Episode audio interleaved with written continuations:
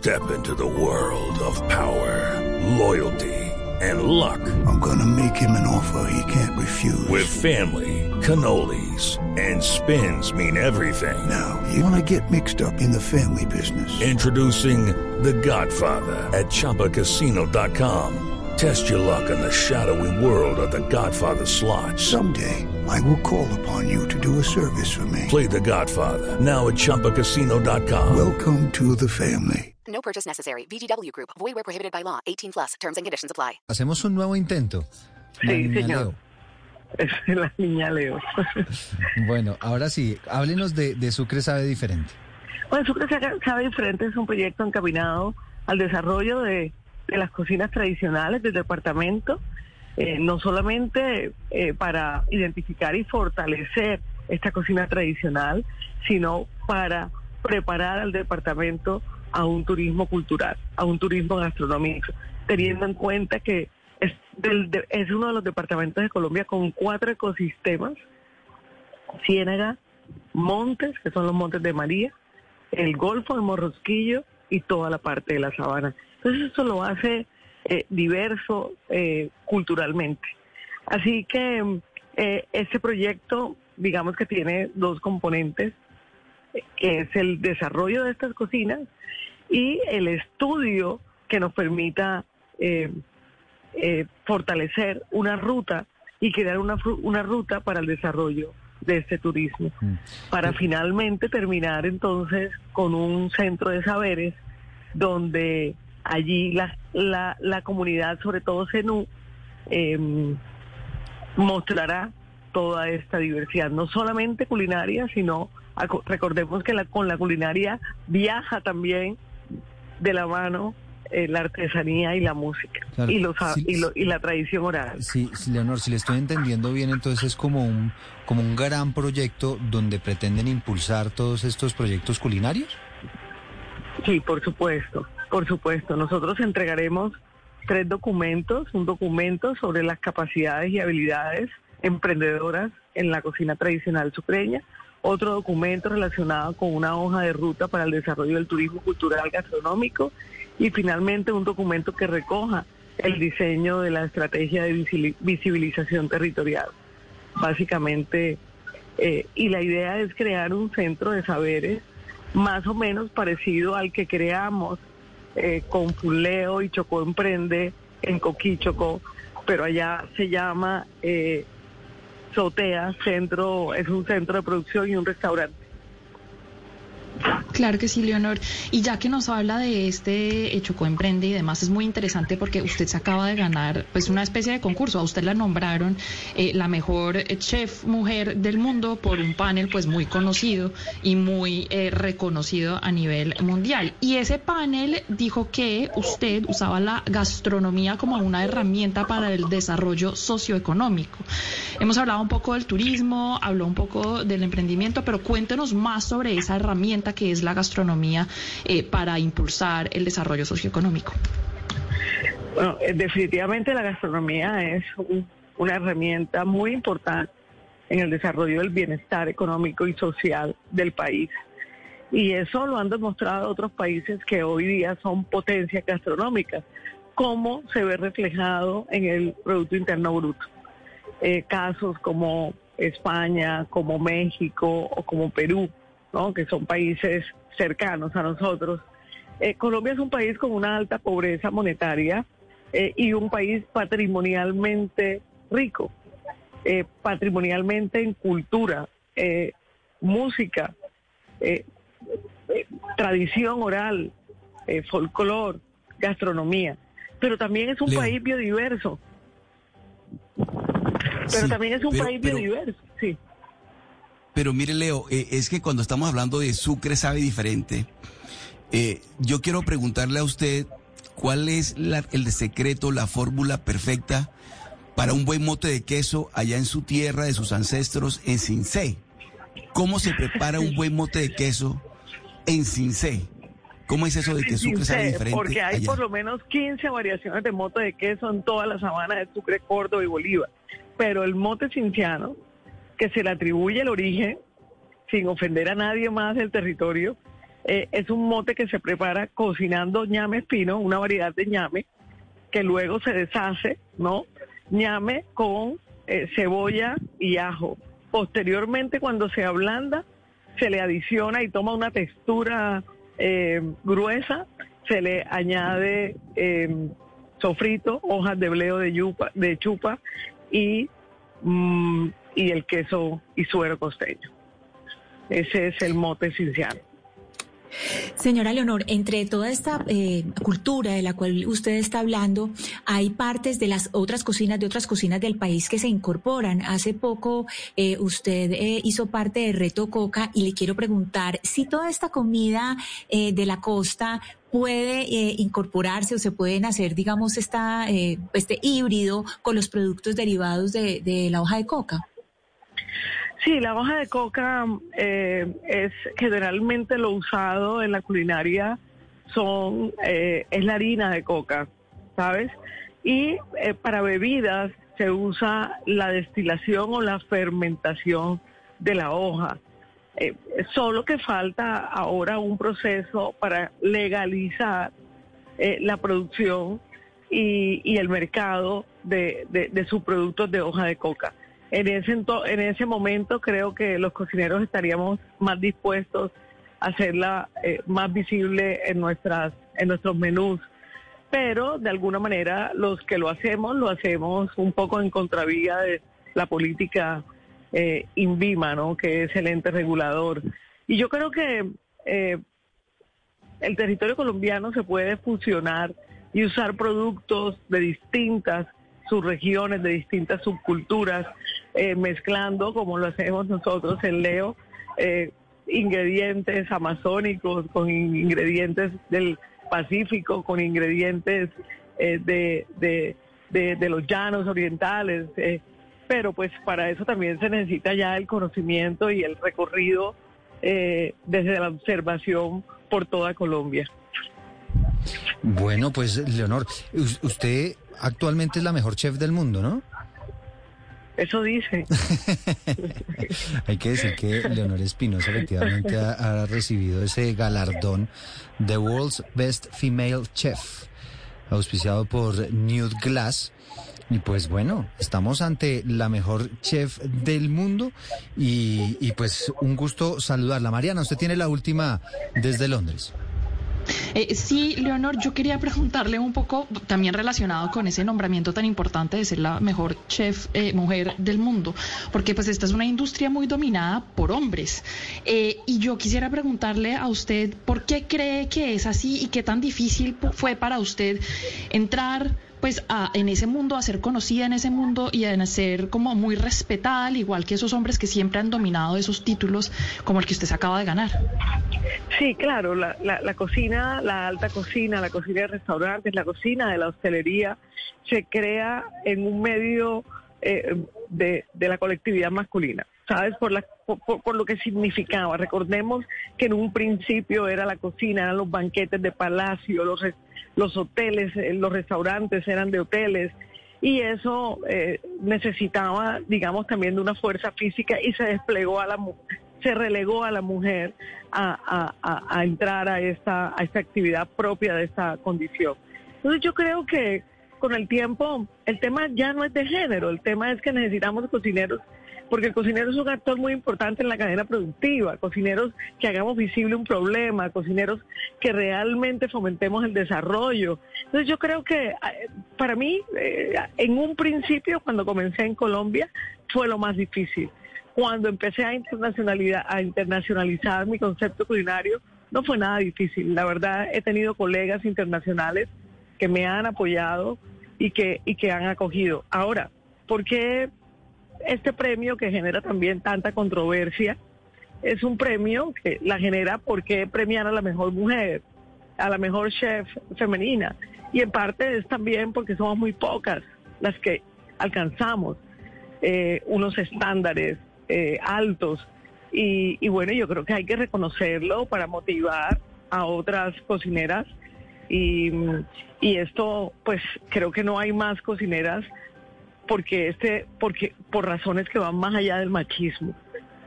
He llegado a esta conclusión. Yo, yo, yo creo que se trata también de, de la fuerza que puede tener un ser humano. Y, y, y lo digo particularmente porque en Leo, cuando abrimos cargos para la cocina, eh, el 99% de las hojas que llegan son eh, de, de hombres, no de mujeres. Lo, lo otro, Leonor, eh, que estamos viendo en Colombia, en, muchas ciudades, es cantidad de escuelas de gastronomía. Bueno, incluso universidades muy importantes del país ya tienen programa de, de, educación en culinaria. Es, ¿Esto de la cocina, de la gastronomía, se aprende en una universidad o en el día a día y en la práctica? Bueno, por supuesto que la academia es buena, porque la, la la academia, aparte de la técnica, motiva a otras posibilidades a los estudiantes de cocina.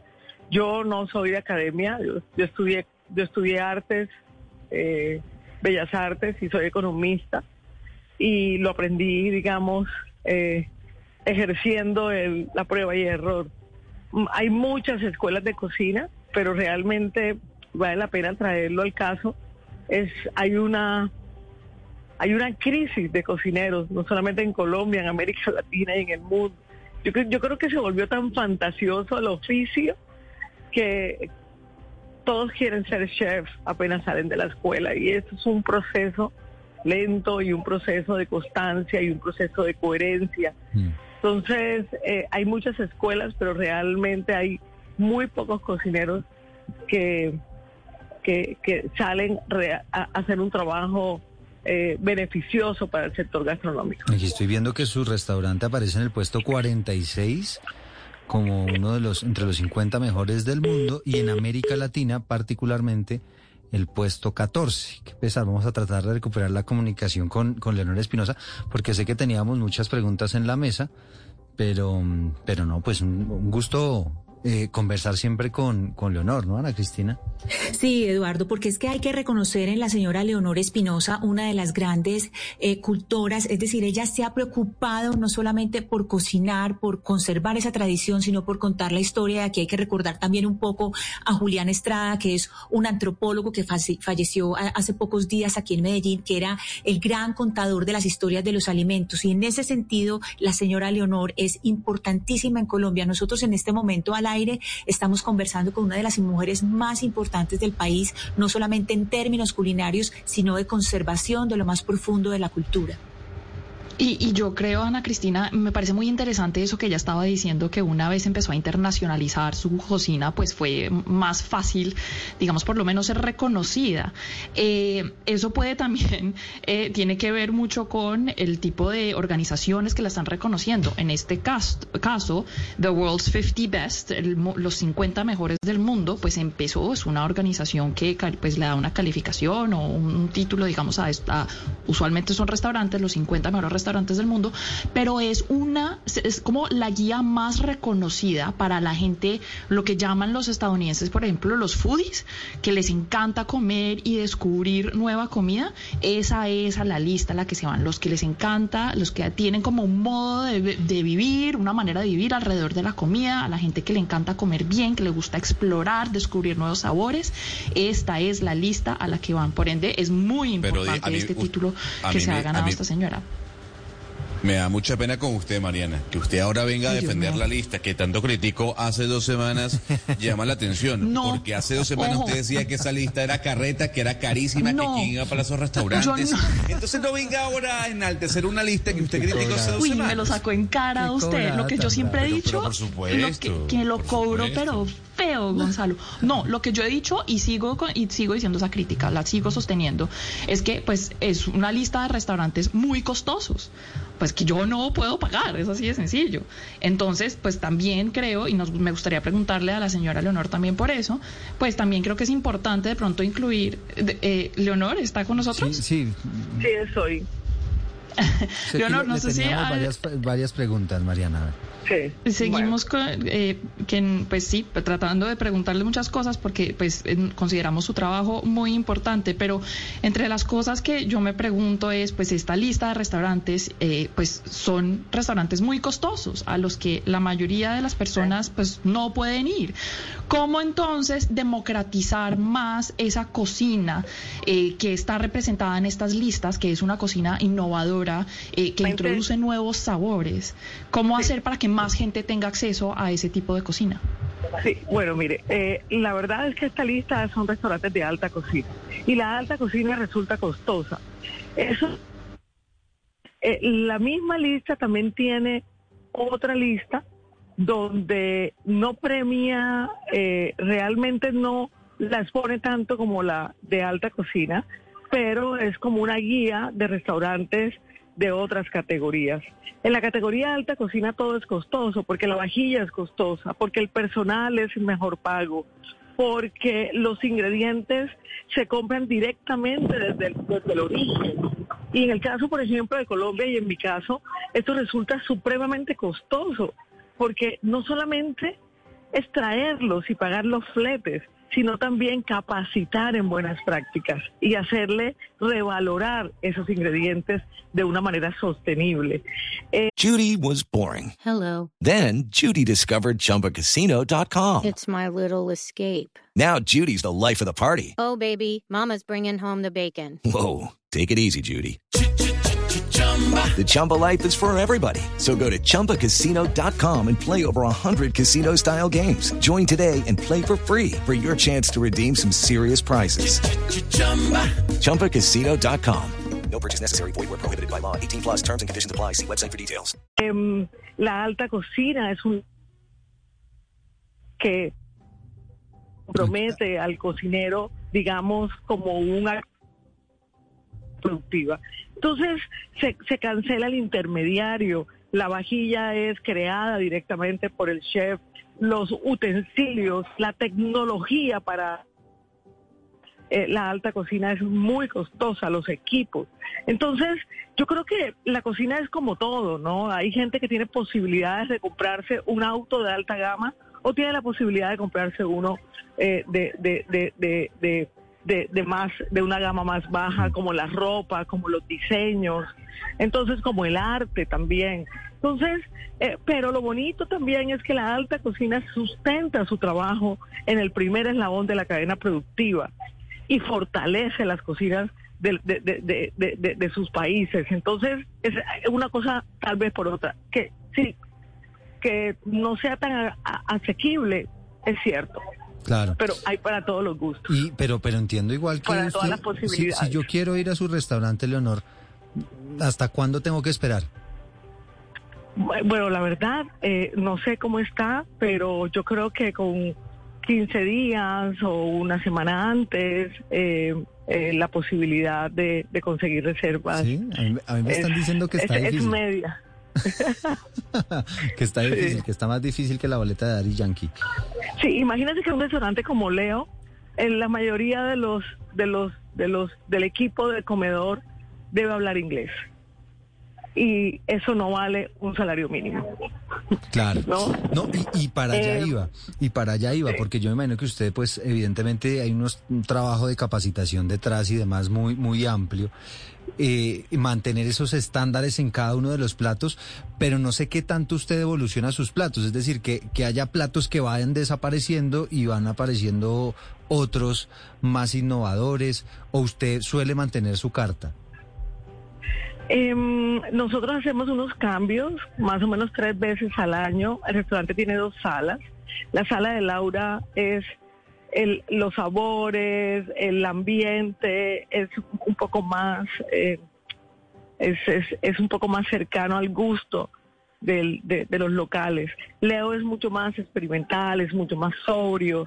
Eh, allí los ingredientes provienen de estos territorios que no se consiguen en, los mercados locales. Entonces, crear un plato puede tardar hasta tres o cuatro meses porque también se crea la vajilla. Trabajo con artesa, trabajo con con ceramistas, artistas, eh, y esto, eh, esto, esto, esto, esto también es un proceso demorado. una vez creado el plato, que se demora dos, tres meses, que capacitamos al productor, que capacitamos, que miramos cómo lo podemos traer, los ingredientes, entonces ya entramos a diseñar la vajilla. Y la vajilla aproximadamente se demora dos meses. Entonces es un proceso. Y también algo bonito que hacemos es que no dejamos, no acabamos un plato, lo evolucionamos, entendiendo un poco también que, que, que puede mejorar. Entonces, e, en ese proceso estamos todo el año recreando la carta y creando nuevos platos. Sobre todo en la sala de Laura se mueve más porque es una sala más para ese gusto local. Eh, los mm. extranjeros buscan más tener experiencias distintas, no comer lo que usualmente no comen en otros restaurantes y buscando también eh, sabores, sabores, sabores locales y cosas nuevas. Yo creo que, yo creo que Leo es eso, no Leo es un restaurante de lujo, eh, es una marca de lujo eh, que ofrece lujo y el lujo va más allá de lo bonito y de lo decorativo, sino va más allá y es tener una experiencia distinta. Eh, le, iba a preguntar justamente por el paladar internacional y lo que más demanda ese público extranjero que llega a su restaurante, Leo. en la actualidad, ¿cuál es el plato más apetecido, más, más solicitado por, por las personas que la visitan de otros países? Le ofrece, le ofrece menú degustación. Eh, solo la sala de Laura los mediodías ofrece un menú a la carta. Pero, eh, digamos, nosotros contamos historias del territorio colombiano a través de nuestras preparaciones. Eh, y, y, bueno, son hay un menú de 13 pasos que se convierte en 26 pasos porque son tres primeros aperitivos de cuatro bocados cada uno y hay otros de ocho pasos y em, porque lo que queremos contar es una historia de territorios invisibles, de nuestra, de la posibilidad que tiene la biodiversidad para generar cohesión social. Entonces, em, al final contamos una historia y la gente decide cuál de todos esos bocados le pareció el mejor. A ver, Leo, eh, yo, me quiero ir a Perú porque la, gran referencia culinaria en el mundo es Perú y la política de Estado que hay alrededor de la cocina. Eh, fíjese que uno lee una cantidad de chefs que hablan la cocina como arma social y cómo luego de la guerra civil todo el tema culinario en Perú empezó a explotar y cómo el Estado ha aprovechado eso para vender el país. Si usted tuviese que recomendarle al presidente Gustavo Petro, por ejemplo, o a la ministra de Cultura, el ministro de, de Cultura de Educación, el tema gastronómico, ¿cómo lo impulsaría usted desde Colombia? Para que se masifique a nivel internacional, como lo está haciendo Perú? Bueno, eh, Perú eh, lo hizo desde la innovación, desde las, desde las nuevas manifestaciones de la cocina peruana. Eh, y eso fortaleció las cocinas tradicionales. Entonces yo pienso que hay que empezar, Colombia, con la biodiversidad que tiene, hay que empezar a trabajar en exaltar más los procesos de innovación por ejemplo, a veces la gastronomía en Colombia es, casta, es castrante. Eh, el INVIMA es un ente regulador que castra procesos.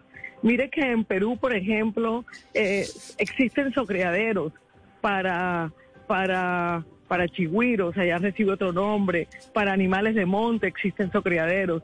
Eh, el, el, problema en Colombia con las bebidas que este que que no se, no, no se permite que se desarrollen nuestras cocinas, nuestros fermentados, nuestras bebidas locales a base de, frutas, a base de bejucos, ¿no? Eh, tal, tal, es el caso de, del chirrinchi, tal es el caso del piche, que, que está teniendo muchísimo más, digamos, ha habido una revolución sobre el tema y ya hay algunos registros INVIMAS. Entonces, es una cocina que castra nuestros utensilios en la no utilización de las cucharas de palo, de las los tucumos. Y, y si bien eh, algunas no permiten, digamos, un uso saludable, eh, podría haber eh, una evolución o una unas posibilidades de, de, de innovar frente a esa tradición para que todos estos, para que nuestra identidad em, eh, pueda fortalecerse. Entonces yo creo que hay que trabajar sobre eso. Eh, no medidas prohibitivas al desarrollo de nuestras cocinas tradicionales, no medidas prohibitivas al consumo de fermentados y destilados propios, y, y, y no al, al, al, al uso de utensilios. Y yo creo que por esa línea de acción se puede trabajar. Eh, Señora Leonor. Se puede trabajar. Sí. Sí, en este sentido todo lo que usted nos está diciendo está ligado a la cultura, a lo que son las raíces de la cultura y en ese sentido pues ahorita estábamos hablando un poco de Julián Estrada, que hace poco falleció, el trabajo suyo, que es un trabajo de eh, hacer como un poco arqueología eh, culinaria en los productos, hacer difusión cultural y, y, yo le quiero preguntar qué tan difícil es el trabajo de campo que hace usted cuando va, cuando tiene que encontrar esas raíces, esas, esas cocineras, digamos, de los mercados o de los pueblos. Háblenos un poco de su trabajo de campo para ir a las raíces del alimento y de lo que, de lo que usted cocina. Bueno, yo creé una fundación en el año 2007, dos años después de haber creado Leo. En el 2009 mi hija Laura se suma a la fundación por sus estudios en desarrollo eh, y empezamos a ponerle un componente muy importante a, a nuestros proyectos y era cómo generar cohesión social y desarrollo en, territorios eh, de pobreza monetaria, en territorios con inseguridad alimentaria, en territorios de conflicto. Y empezamos a trabajar, eh, no, nos convertimos casi en una de las pocas eh, fundaciones que desarrollaban estos proyectos. Y desde 2007 empezamos a viajar por toda Colombia, nos tocó la época más difícil, por supuesto con apoyo de generalmente organizaciones internacionales que eran las que nos contrataban. Y eso me permitía, para desarrollar estos proyectos, estudiar la memoria histórica culinaria, por un lado, es decir, lo ancestral, y por otro lado, estudiar también la biodiversidad como fuente eh, de, de, cohesión social en estas comunidades viajábamos con un grupo de, de, biólogos, de dendrólogos, y eso me permitió a mí eh, conocer gran parte del territorio. Y luego lo que hicimos, bueno, también era, imagínense lo que era viajar. Había territorios donde nosotros llegábamos y poníamos el pendón de Funleo y al lado, al, al lado estaba el pendón de las Fuerzas Armadas Revolucionarias de Colombia. Territorios donde casi era muy complejo llegar. Y eh, nosotros vivíamos con la comunidad como ellos vivían, compartíamos con ellos una semana, 15 días como ellos vivían. No había ningún tipo de privilegio. Entonces yo creo que también las comunidades, al ver que nosotros llegábamos de una manera desprovista de cualquier lujo o comodidad y, y, y con ganas de intercambiar conocimiento, nos abrieron las puertas. Así pudimos viajar y luego lo que hicimos es cambiar un poco el concepto de Leo para que todos esos ingredientes y todos esos contactos que habíamos hecho con eh, cultivos que no tenían formas de salida, productos que no tenían forma de salida, hacerlo a través de Leo. Y Leo es esa ventana, ¿no? Pero ya hay un conocimiento que, que surgió y que sigue surgiendo a partir de compartir, de observar y de vivir los territorios. Son las 11 de la mañana, 39 minutos. Pues niña Leo, gracias por acompañarnos este rato y, y, habernos compartido todas esas experiencias. Para nosotros un gusto haber bueno, tenido con muchísimas gracias. Hasta luego. It's time for today's Lucky Land horoscope with Victoria Cash. Life's gotten mundane, so shake up the daily routine and be adventurous with a trip to Lucky Land. You know what they say. Your chance to win starts with a spin. So go to LuckyLandSlots.com to play over 100 social casino-style games for free for your chance to redeem some serious prizes. Get lucky today at LuckyLandSlots.com. Available to players in the U.S., excluding Washington and Michigan. No purchase necessary. VGW Group. Void where prohibited by law. 18 plus. Terms and conditions apply.